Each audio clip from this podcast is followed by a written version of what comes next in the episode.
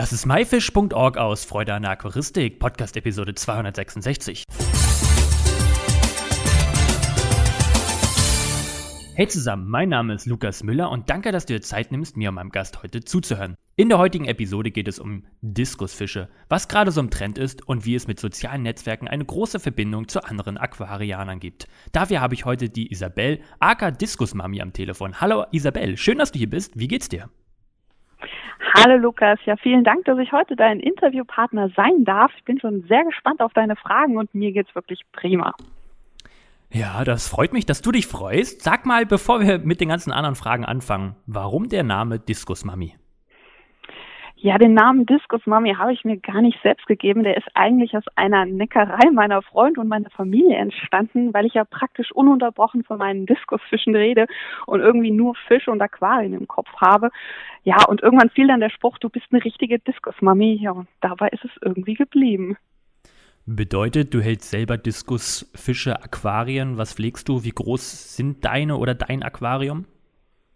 Ja, ganz genau. Also ich halte Diskusfische ne, mit Leidenschaft und Hingabe und in unserem Wohnzimmer-Aquarium, also in unserem 1000 Liter Aquarium im Wohnzimmer, tummeln sich zurzeit 20 wildfarbene braune deutsche Nachzucht Nachzuchtdiskus und in meinem Aufzuchtbecken befindet sich zurzeit eine kleine Achtergruppe, rot-türkiser Diskusfischlein.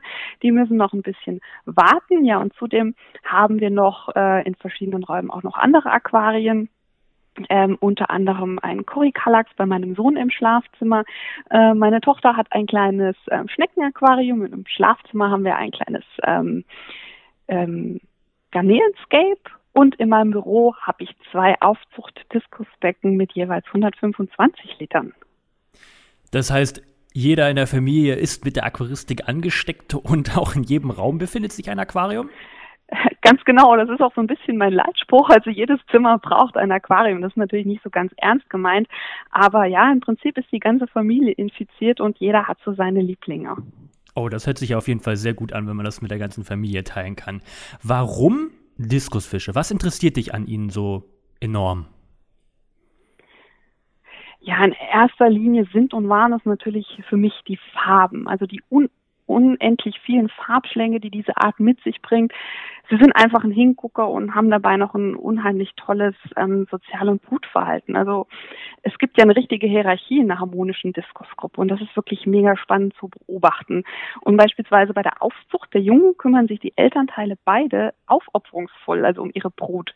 Ähm, kleine Diskursfische ernähren sich nämlich in den ersten Tagen von einem Hautsekret der Eltern. Also sie säugen quasi ihre Jungfische. Ich kenne keinen anderen Aquarienfisch, wo man so ein geniales Verhalten beobachten kann. Und außerdem ist der Diskus ein extrem ehrlicher Fisch. Also er zeigt dir sofort, wenn etwas nicht stimmt oder, oder man was falsch gemacht hat. Also ich finde das super und ich lese unheimlich gerne in meinen Diskusfischen.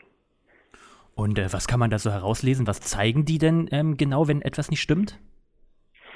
Ähm, ja, in erster Linie fällt mir sofort auf, wenn Sie ähm, etwas an Ihrem Streifenmuster verändern. Also Diskusfische haben ja entweder neun oder elf ähm, Querstreifen und wenn sich da was dran ändert, wenn die zu intensiv werden oder ganz weg sind oder wenn sich die Fische ganz, ganz dunkel ähm, färben oder sich in eine bestimmte Ecke im Aquarium verziehen, dann weiß ich schon, okay, hier stimmt was nicht. Also dann heißt für mich in erster Linie erstmal Wasserwerte checken oder gucken, ob vielleicht ähm, was in der Hierarchie sich geändert hat. Ist vielleicht ein Pärchen am, am Gelege, also sind die, sind die im Moment ähm, am Balzen oder so. Das ist schon mal ein Zeichen, wo ich denke, naja, es könnte ein bisschen unangenehm in der Gruppe werden.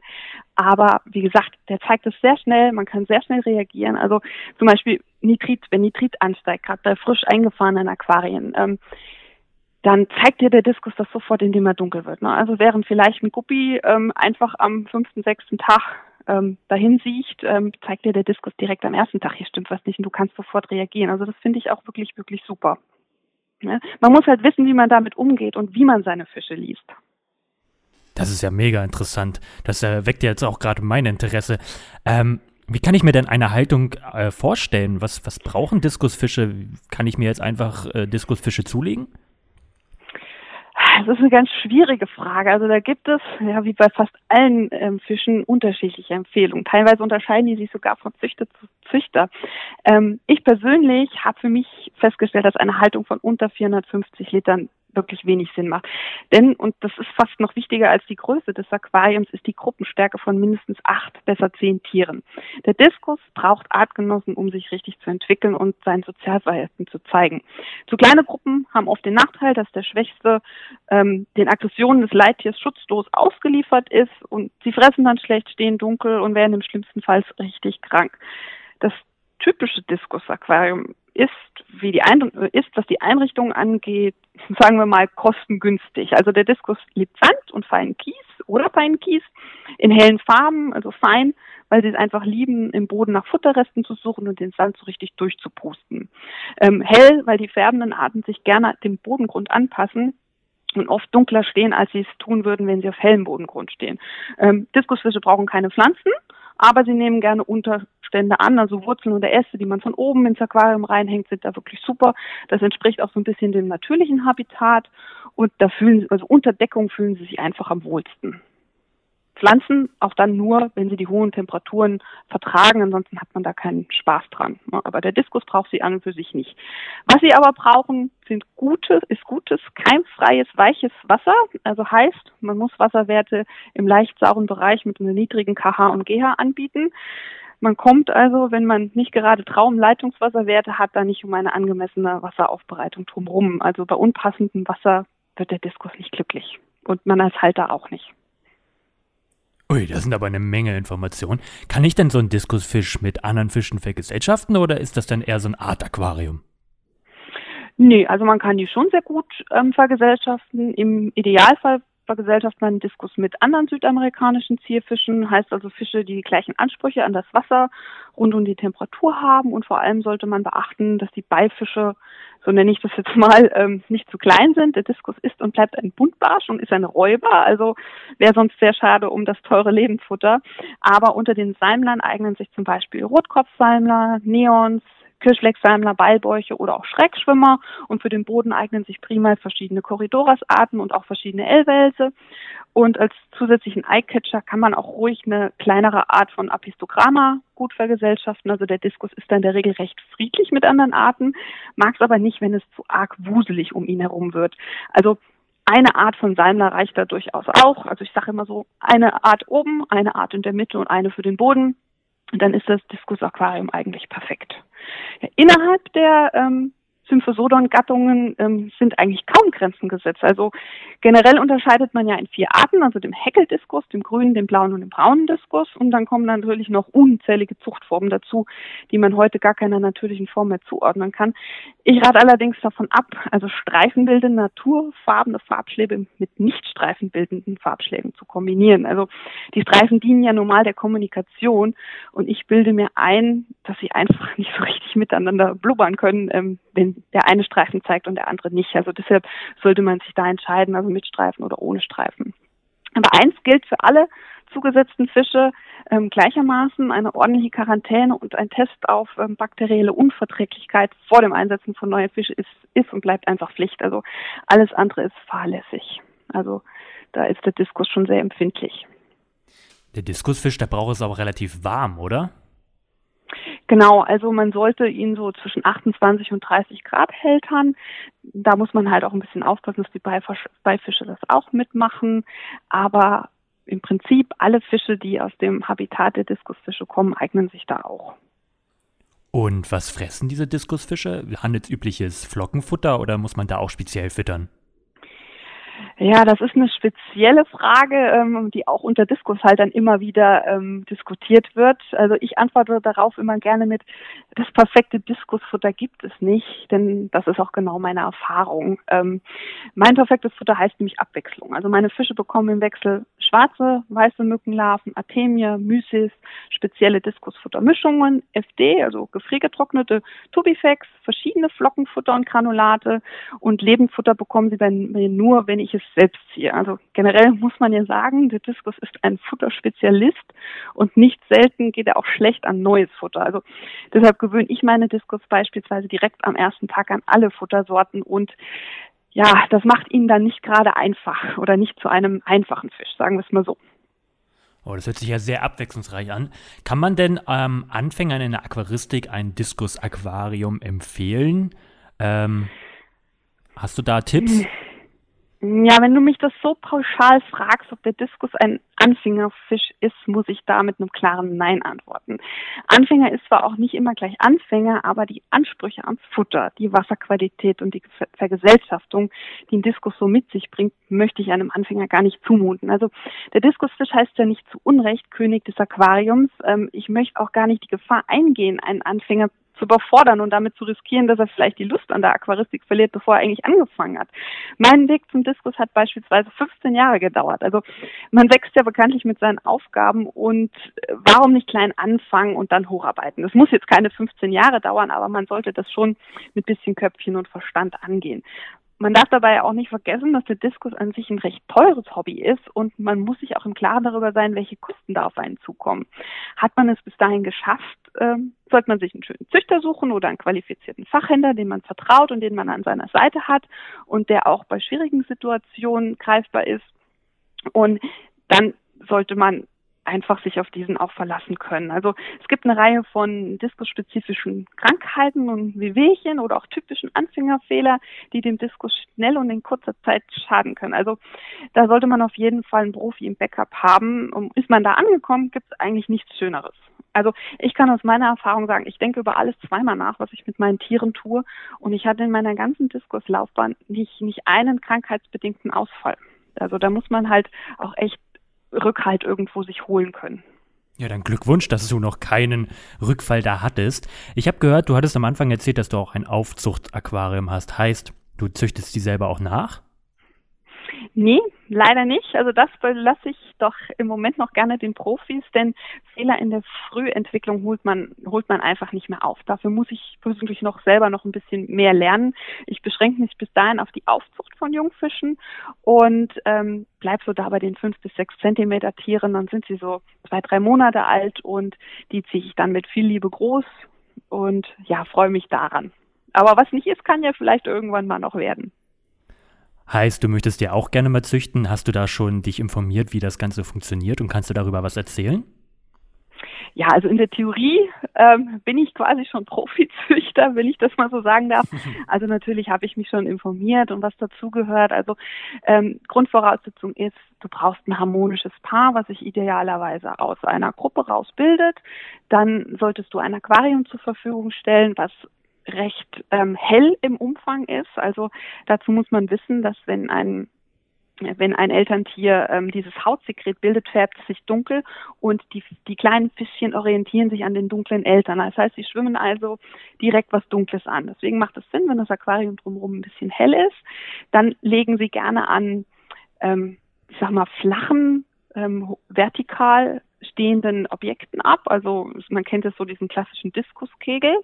Da werden in, im Prinzip die, die Eier abgelegt und dann werden die wirklich umsorgt, bis dann geschlüpft wird und ja, die sortieren dann auch ähm, pilzige Eier aus und also die kümmern sich wirklich sehr, sehr liebevoll darum, bis dann irgendwann die Tiere frei schwimmen, das Elternsekret aufnehmen. Das dauert in der Regel so drei bis vier Tage und dann muss man auch direkt anfangen ähm, zuzufüttern.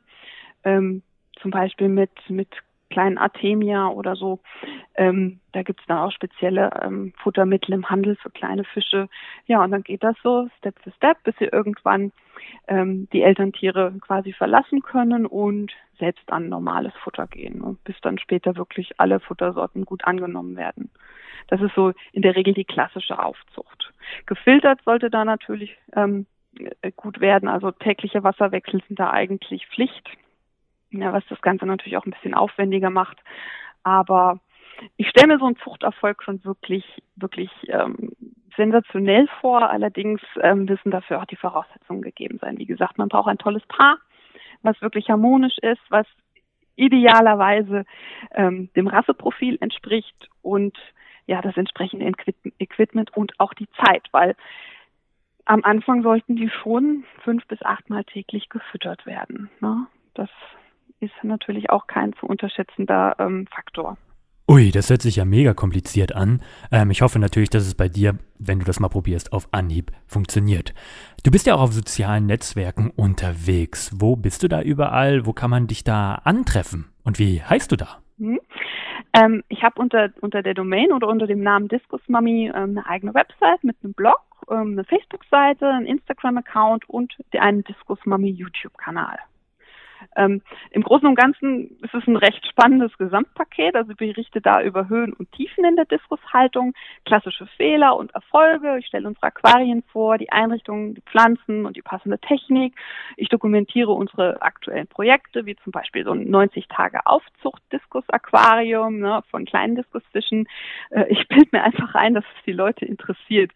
Ähm, manchmal habe ich sogar die Chance, ganz exklusiv hinter die Kulissen zu schauen, wie zum Beispiel ähm, bei einem Aquarienbauer, wie das so hinter den Kulissen funktioniert oder in einem Groß oder bei einem Fischgroßimporteur.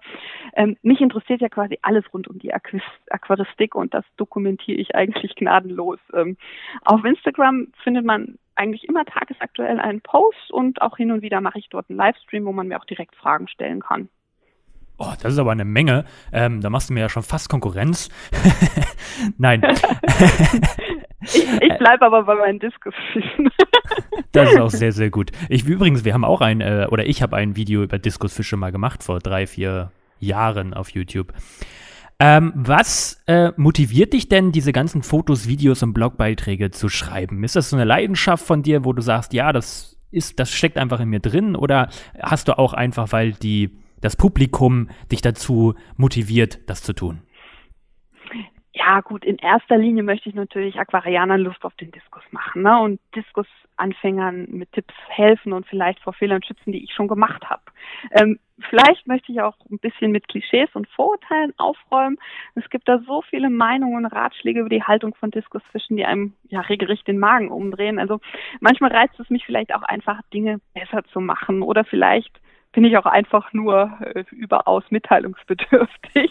Ähm, motivierend ist natürlich ähm, das direkte Feedback über Social Media. Es macht einfach Freude, wenn man für ein tolles Bild oder ein tolles Setup ein Kompliment bekommt. Umgekehrt ist es aber ganz genauso. Also auch über auch Kritik spornt mich an und motiviert mich, ähm, Neues zu probieren oder mal drüber nachzudenken, ob das jetzt so richtig war, wie ich das gemacht habe. Also all das ist im, im Prinzip meine Motivation. Wo meinst du, geht denn der Trend noch in der ganzen Disco-Szene hin?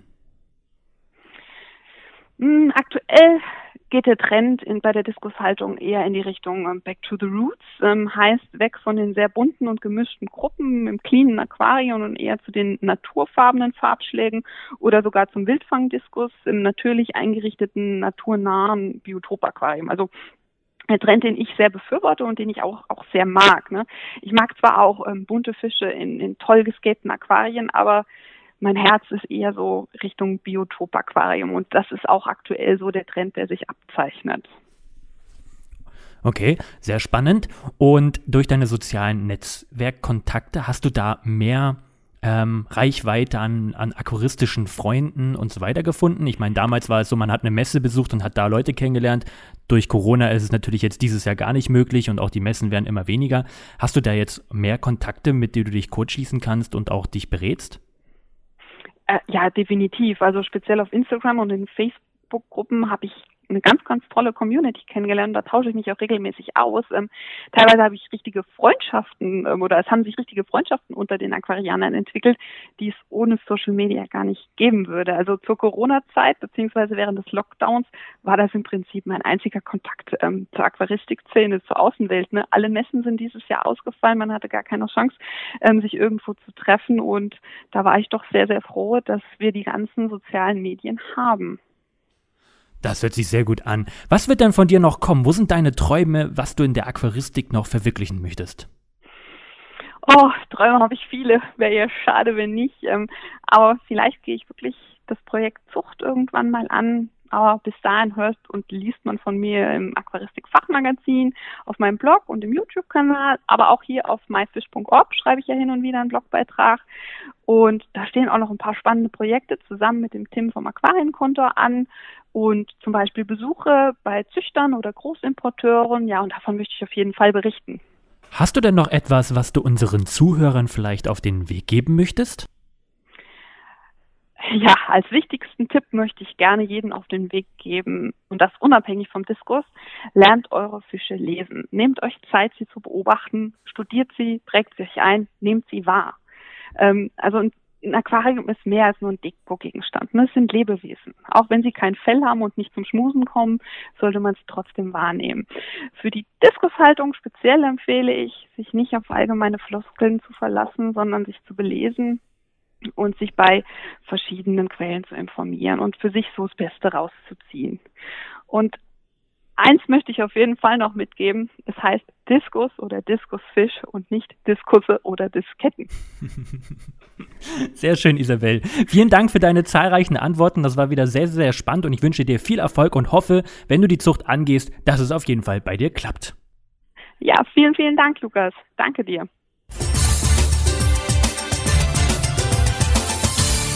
Das war myfish.org aus Freude an Aquaristik. Danke, dass du dir Zeit genommen hast, dir diesen anzuhören. Ich hoffe, du konntest einige Infos aus dieser Episode mitnehmen. Alle weiteren Infos zu dieser Episode mit Bildern und Links findest du wie immer unter www.my-fish.org slash Episode 266. Wir hören uns am nächsten Freitag wieder. Bleibt alle gesund. Danke und tschüss, euer Lukas.